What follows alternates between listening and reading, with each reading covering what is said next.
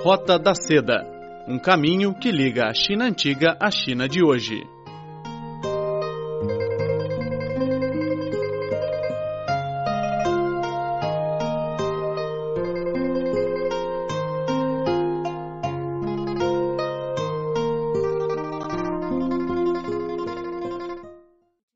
Olá, caro amigo, seja muito bem-vindo à Roda da Seda. Sou Silvia Jin.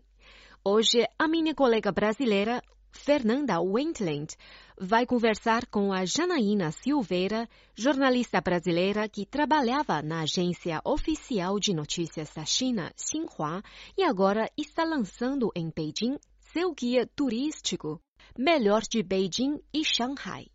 Vamos ouvir a conversa delas. Olá, eu sou Fernanda Wendland e hoje estou aqui no Bar Modernista junto com a jornalista Janaína Silveira.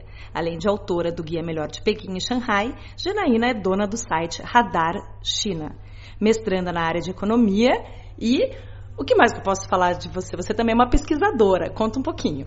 Isso, eu estou pesquisando desenvolvimento uh, sobre China no meu mestrado em economia. Acho que isso tem muito a ver com essa história de gostar de contar história, entender as histórias, enfim. E aí, aí surgiu interesse em pesquisar desenvolvimento. E eu trabalho também com relações públicas, tentando aproximar Brasil e China, contando, afinal de contas, apresentando, né, tanto instituições quanto empresas, quanto governos, do Brasil na China, da China no Brasil, vice-versa, enfim. Jana, eu sei que você é super ligada nesse contato Brasil-China. E conta um pouquinho como é que foi essa sua vinda para a China. Quanto tempo que você morou aqui? Uhum. E você trabalhou na parte de jornalismo na Xinhua.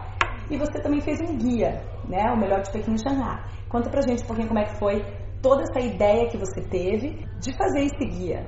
Eu vim para cá em 2007 para trabalhar na, na, agência de notícias da Xinhua, como você falou. Fiquei até 2010 nesse trabalho e aí eu comecei o Radar China que é a minha empresa de relações públicas, e a gente também tem ali algumas informações noticiosas até sobre o Brasil e Chile. E aí eu fiquei muito. Quando eu comecei o Radar China, eu comecei a conviver muito com brasileiros aqui, gente que estava em missão de trabalho principalmente. E comecei a perceber essa dificuldade que as pessoas tinham em conseguir se locomover aqui dentro, saber o que era mais importante, como achar as informações, como chegar nos locais. Tem uma amiga que é jornalista também, a Fernanda Morena, a gente começou a conversar e a gente achou que seria uma ótima fazer um guia sobre Pequim e Xangai, não sobre a China como um todo, porque tem muita coisa. É, e até porque nunca teve um guia escrito por brasileiros. A gente tem livros em português, mas são traduções de autores ou americanos ou europeus. E quanto tempo que durou para você fazer esse guia? Como é que você fez a seleção dos lugares? Assim? É, a gente conhece todos os lugares do guia. Eu comecei a, a escrever o guia, acho que um ano e meio mais ou menos antes de ir embora, as primeiras partes. E depois no Brasil foi mais um ano de trabalho. Então foi uns dois anos e meio no total para conseguir escrever e conceber. Conceber o guia, começar a escrever. E a seleção foi muito de imaginar o que, que os brasileiros gostavam aqui. Por exemplo, as churrascarias estão ali porque o brasileiro, mesmo estando pouco tempo aqui, às vezes sente saudade né, da comida. É, as lojas que os brasileiros gostavam de ir também estão ali. E depois, assim, claro que os, os, locais mais tradicionais aparecem. Então, tem Cidade Proibida, tem Grande Muralha, tem Papa Pequim, por exemplo, que é a comida mais tradicional de Pequim. A gente teve o cuidado de manter os tradicionais. E depois, entre restaurantes e hotéis e até lojas, a gente procura também fazer um mix de coisas que são mais produtos A, mais caros, com os produtos mais de preço médio e dar umas opções também bem do baratão para quem vem de mochilão. A ideia é que qualquer tipo de viajante, turista brasileiro que chegue aqui, consiga viajar dentro do seu orçamento, só usando guia, tem um pouco isso. E como é que foi o processo de edição do guia? Ele foi editado pela Pulp, que é uma editora de Curitiba, e como é que você chegou até a Pulp? E como é que foi esse processo até ele ficar pronto? Uhum. Bom, eu conheci a Pulp pela internet, vi os guias deles, que, que louca assim com a edição que eles tinham. São os guias super fotográficos, são lindos, coloridos, de bolso, facilita que a pessoa leve para tudo quanto é lugar. E aí, como é que a gente fez esse processo? Uh, eu conheci o Vicente por internet, que é um dos sócios proprietários da PUP, a gente conversou por Skype, eu mandei o que já tinha pronto no guia, que era mais ou menos uns 25%. Ele curtiu o texto, o balanço do texto, barará. Ele falou, vamos fazer. Ele tinha vindo para a China, acho que na década de 90, ou início dos 2000, não lembro muito bem. Tinha adorado o país e ele assim, nossa, eu sempre quis fazer sobre China. Adorei encontrar você. Então foi meio que um casou ali, né? Eu encontrei o Vicente, que foi genial, e também a Patrícia Papo, que é sócia dele. E ele me encontrou. E aí, a partir daí, como é que rola a edição?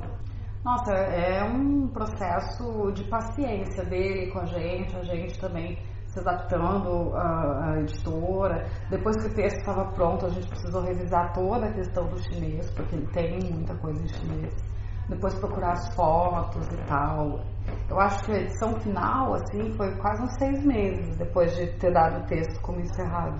Você teve um, uma ajuda de uma tradutora para poder. Na verdade, foi meu sócio no Radar China, o André Sun, que fez toda a leitura do livro porque quando a gente se refere aos locais, a gente sempre coloca o nome em chinês e os endereços também.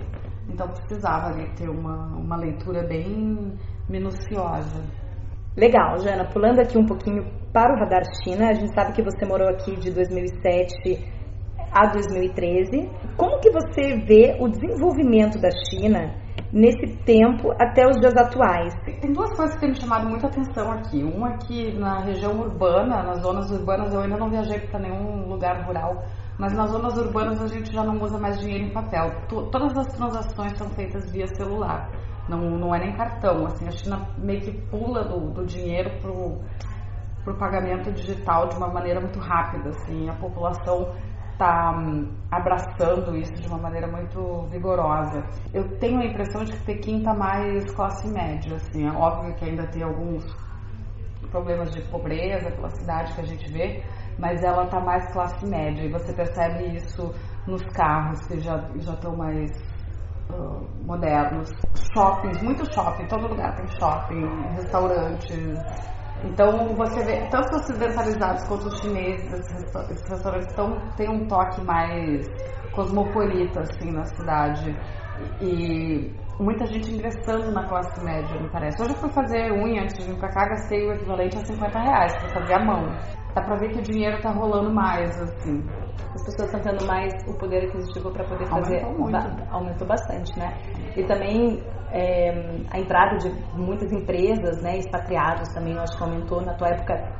Deveria ter, mas não talvez a quantidade que tem hoje. É, né? é, esse dado eu não tenho. Eu acho que quando eu estava aqui, uns 200, 300 mil estrangeiros que se dizia que Pequim tinha. Não, não, consigo entender muito. Assim, porque teve muita gente que foi embora por causa de poluição também, né? Em 2013 teve uma onda de gente que saiu. Acho que agora que está renovando de novo. É, e os chineses, né? Como é que você vê o desenvolvimento deles? A cidade evoluiu bastante. Os chineses em si, você tem contato com os chineses? Bom, meus amigos chineses com quem eu costumo falar, o engraçado é que a maioria das meninas tiveram filhos assim, nesse meio tempo. Eram meninos que estavam na idade de engravidar, assim, então uh, as famílias se estabeleceram, as pessoas começaram a ter filhos, já tinham casa. É, tem várias regiões aqui de Pequim que um metro quadrado de um apartamento está 130 mil yuans, que é 75 mil reais. Então tá caro, muito caro o preço da moradia para a classe média. É, quem não conseguiu comprar casa nos esquemas de financiamento até 3, 4 anos atrás, eu acho que está muito difícil agora. Uh, mas as famílias que eu conhecia já estavam mais ou menos estabelecidas. São pessoas que estão na faixa dos 35, 40 anos, a vida deles está muito boa, em geral. Sim, eles estão melhorando cada vez mais e agora a China está se abrindo para o mundo de uma maneira né, que, como você vê agora no final de semana, nós vamos ter esse evento, vai ter a cúpula do BRICS. Como é que você vê a relação do Brasil, né, essa relação sino-brasileira? Assim? Eu acho que é uma relação que ela nunca deixou de se desenvolver, os laços são cada vez maiores, assim. Mas eu acho que a China tem muito a aprender com o Brasil e o Brasil porque os, do, os, dois. O Brasil era uma economia industrial na década de 70, quando a China ainda não era, assim. E a gente estava, de certa forma, com uma economia mais pujante que a chinesa. A gente foi ficando para trás, nossa indústria está pequenininha, os principais produtos que a gente vende para a China são de commodities, não tem muito valor agregado, principalmente soja, petróleo, minério de ferro. E o Brasil olha muito para a China ainda ou agora, né, como esse comprador então das commodities e também como uma fonte de investimento no Brasil, porque a gente está sedento de investimentos. A gente quer investimento em infraestrutura, a gente quer investimento nas mais diversas áreas para girar a nossa economia lá no Brasil. Eu acho que a gente podia amadurecer mais essa relação, assim, olhar para a China de outras formas também. Principalmente como um guia de como é que um país em desenvolvimento faz para incorporar esse, esse contingente todo de pessoas na classe média, por exemplo.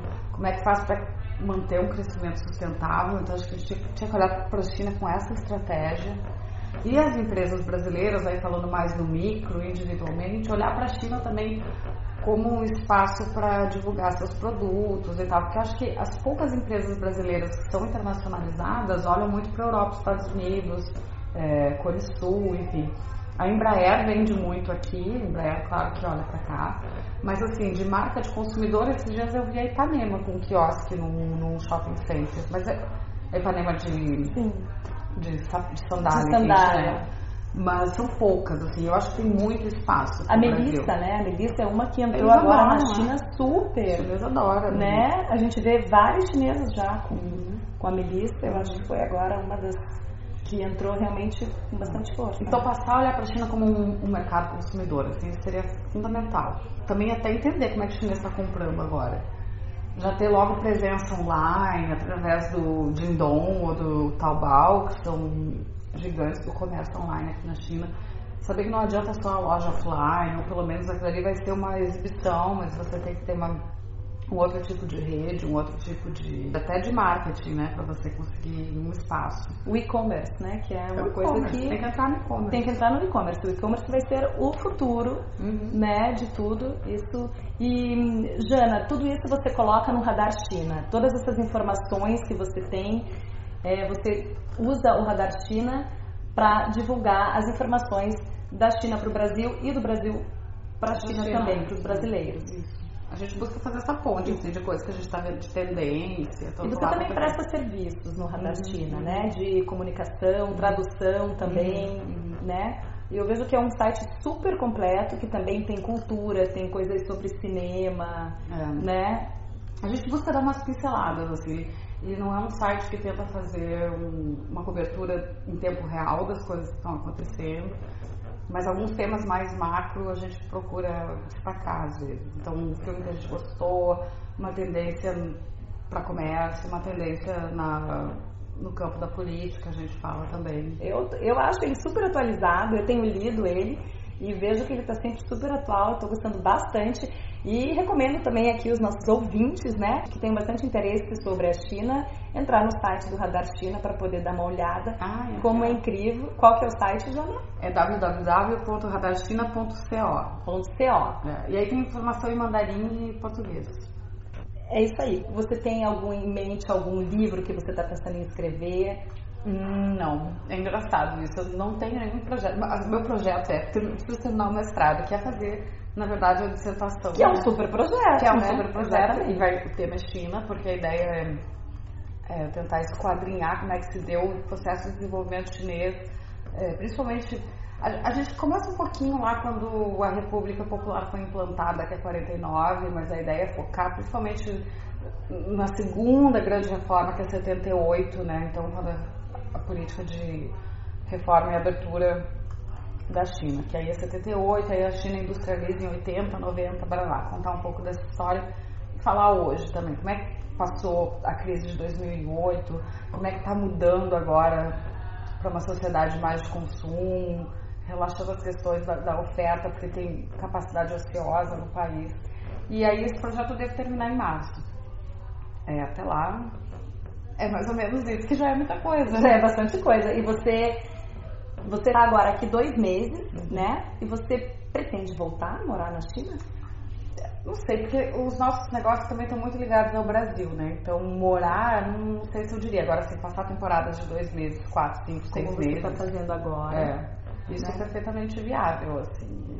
Que ótimo. E, você... voltar seria ótimo. E saiba que você será sempre muito bem-vinda aqui na China. Ah, obrigada. Né? Foi um prazer conversar com você, com esse bate-papo super gostoso. Eu desejo para você uma ótima estada aqui na China. Foi um prazer mesmo conversar com você, viu? E uma boa sorte em todos os seus projetos. Fernanda, o prazer foi meu. E até a próxima. Até a próxima. Tchau, tchau.